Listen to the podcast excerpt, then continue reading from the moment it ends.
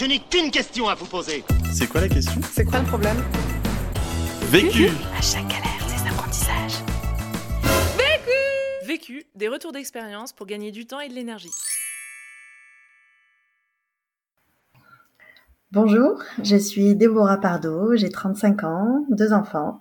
Je suis un doctorat en démographie euh, des albatros, donc ces oiseaux emblématiques de 3,50 m d'envergure qui habitent essentiellement euh, autour de l'Antarctique. Pendant huit ans, j'étais euh, spécialisée sur l'impact de la pêche industrielle et du changement climatique sur le déclin de ces espèces. Et puis, euh, à la suite euh, ben, de la maternité et d'un programme de, de, formation en leadership réservé aux femmes scientifiques, j'ai décidé de prendre le large et de me concentrer sur des missions qui pouvaient avoir un maximum d'impact sur la protection de l'environnement. Euh, et euh, à la suite de ça, je suis devenue scientifique freelance, euh, conférencière professionnelle. Euh, j'ai continué mes, mes, explorations en Arctique et en Antarctique, notamment avec euh, des touristes et des enfants en difficulté sociale.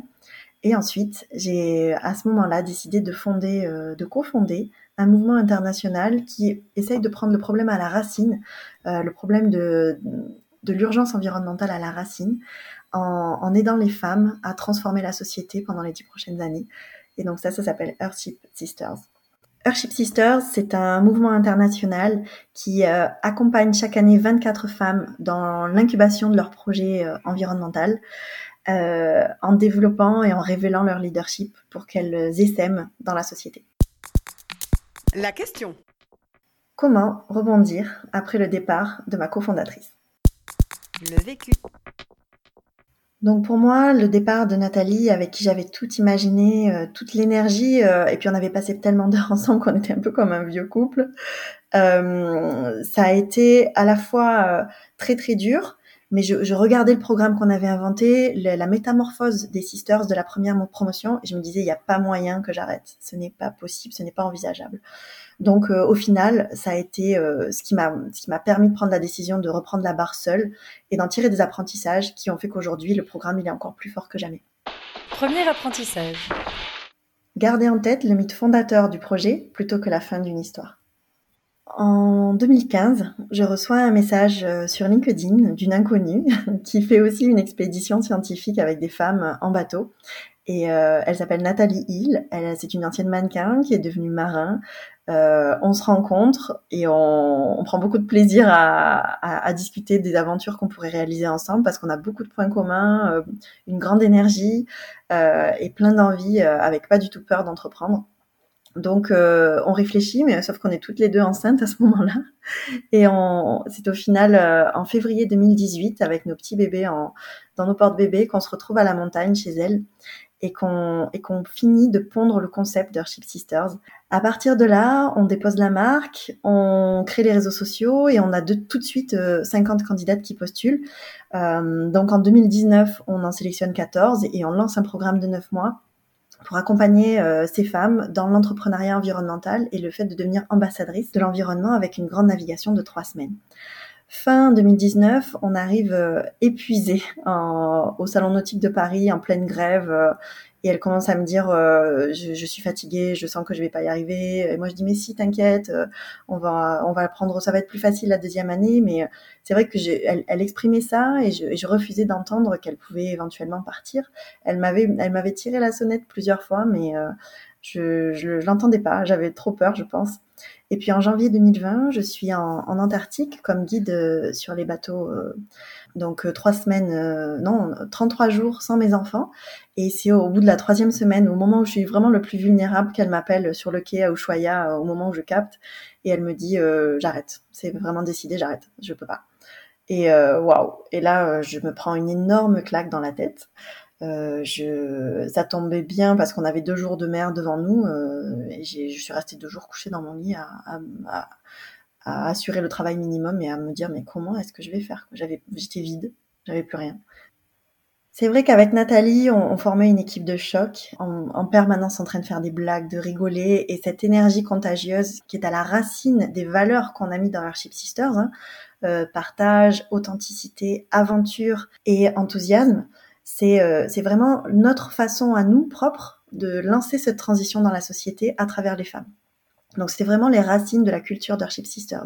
Et, et, le fait qu'elles partent, eh ben à la fois j'ai senti qu'on arrachait la moitié de ce qu'on avait imaginé ensemble, mais à la fois je me suis dit mais en réalité ces valeurs du programme qu'on a lancé ensemble, c'est des valeurs que je porte aussi et que je peux continuer à développer euh, éventuellement à ma façon.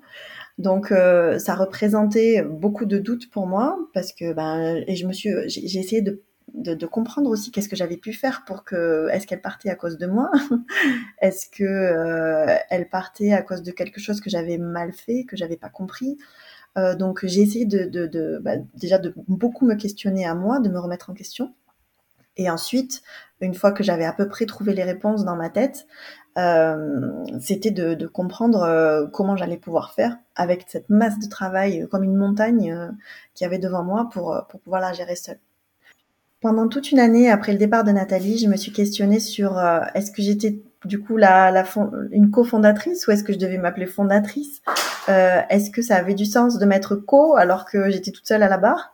Euh, Je lui en ai parlé, elle me disait qu'elle trouvait pas ça normal que je l'enlève et moi je trouvais ça normal qu'elle trouve pas ça normal. Donc euh, j'ai décidé au contraire de me servir de cette histoire et c'est pour ça que je vous en parle aujourd'hui comme une force plutôt que, que, quelque chose qui pèse au programme. Euh, notre force, ça a été de l'avoir construit ainsi, de l'avoir construit ensemble, et j'aurais jamais pu le construire si elle n'avait pas été là, et ça aurait jamais été pareil si je l'avais construit toute seule.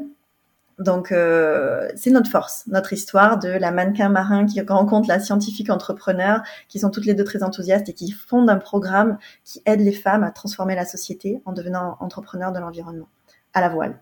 Donc ça c'est vraiment l'histoire. Aujourd'hui, donc, je me sers de cette histoire en disant, bah oui, la cofondatrice est partie depuis euh, autant de temps que je suis toute seule maintenant. Donc, on a été autant de temps ensemble que, que le temps que j'ai passé seule à la barre aujourd'hui. Et ça roule. Euh, ça roule. On... Elle, est elle est repartie sur de nouvelles aventures. On va sûrement recroiser nos chemins à un moment donné. Et euh, pour le moment, on n'a pas encore trouvé comment, mais euh, ça se fera. Et si ça se fait pas, c'est pas grave. Euh, l'histoire continue. Deuxième apprentissage faire parler ses tripes pour prendre la décision de continuer seule ou non. Quand elle m'annonce qu'elle part, je, m'effondre. Je m'effondre physiquement, moralement, euh, euh, émotionnellement et, et je me dis mais qu'est-ce que j'ai fait? Qu'est-ce qui ne tourne pas rond chez moi pour que bah, la personne euh, qui, compte le plus pour moi au final après ma, famille euh, s'en aille comme ça?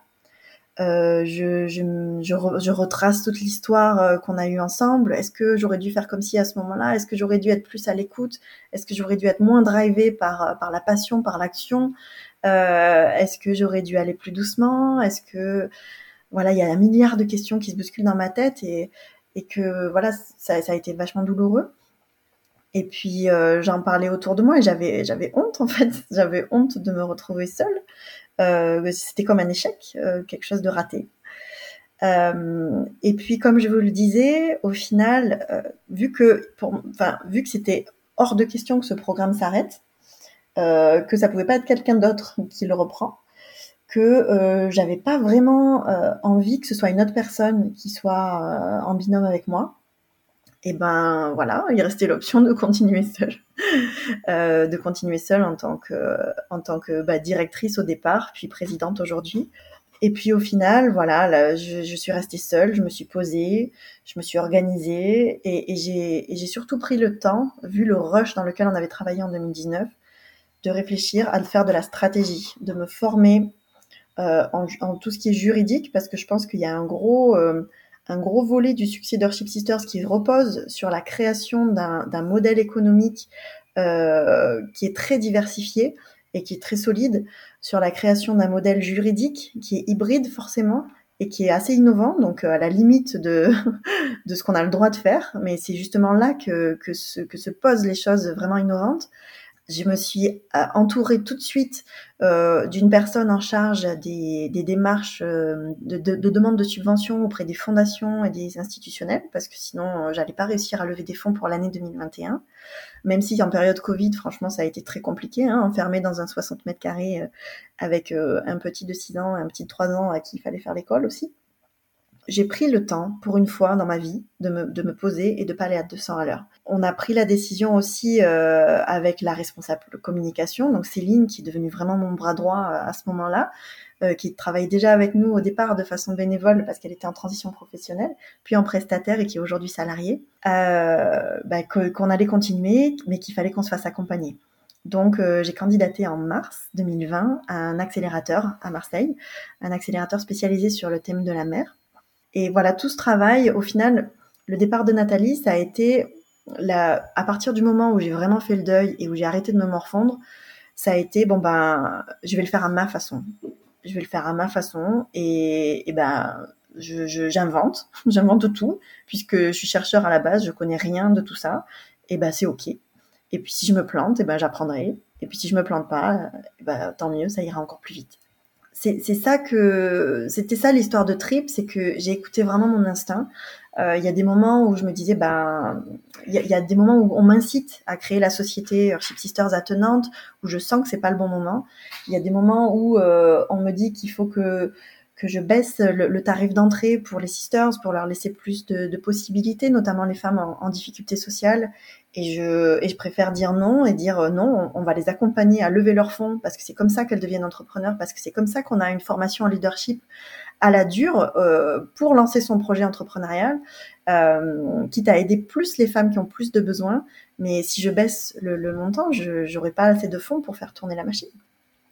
Euh, donc voilà, toutes ces décisions, ça, ça a été euh, au final euh, mes tripes qui ont parlé. Et aujourd'hui, je fais l'inverse. Maintenant que l'équipe est solide, j'essaye de faire l'inverse et de ne plus baser toutes les décisions sur moi. Troisième apprentissage. Faire naître un collectif pour pallier à la fin d'une collaboration. L'année 2020, ça a été euh, plutôt moi seule qui écoute mes tripes et qui euh, commence à essayer d'assembler des, euh, des personnes très importantes qui deviennent vraiment des piliers de l'association avec des process pour que, vu qu'on va répliquer le modèle, la, promotion chaque année, on, on, ait de moins en moins de travail d'une année sur l'autre et puis on puisse amortir nos trois ans de recherche et développement au final. Et enfin, le, troisième chose, ça a été de, vraiment souder cette équipe pour qu'elle devienne partie prenante euh, Sisters et que ce soit elle qui la fasse vivre aujourd'hui. Donc au final, le fait d'être mieux organisée et, euh, et, de lâcher, vu que je me retrouvais toute seule à la barre, j'ai lâché plein d'autres activités que j'avais à côté parce que je, je suis une slasheuse euh, hors pair. je peux pas me, passer d'avoir plusieurs activités différentes. Et hum, donc là, j'ai lâché pas mal de choses pour être totalement investie dans Worship Sisters et, euh, et c'est là que ça a vraiment décollé. Je me suis euh, retrouvée euh, aujourd'hui avec euh, on est euh, donc deux salariés, on a cinq services civiques qui s'alternent sur l'année. On a une quinzaine de prestataires récurrents, donc des coachs, mais aussi des personnes qui aident sur la partie gestion administrative et financière et, la recherche de mécènes et de sponsors.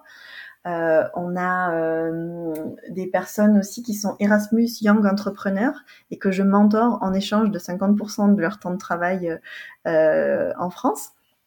Et enfin, on a aussi des, des, partenaires financiers qui font du mécénat de compétences avec nous, notamment Capgemini Engineering qui nous offre 1000 jours hommes par an de, de, de travail d'ingénierie. Donc en 2020, ça a été tout pour moi, tout pour euh, voilà comment identifier les hybrides juridiques, comment devenir organisme de formation et, euh, et comment aujourd'hui faire travailler cette équipe qui est très diversifiée en termes de, de statut social, enfin statut juridique avec nous, euh, comme je vous l'ai présenté, et qui n'est pas à temps plein. Personne n'est à temps plein.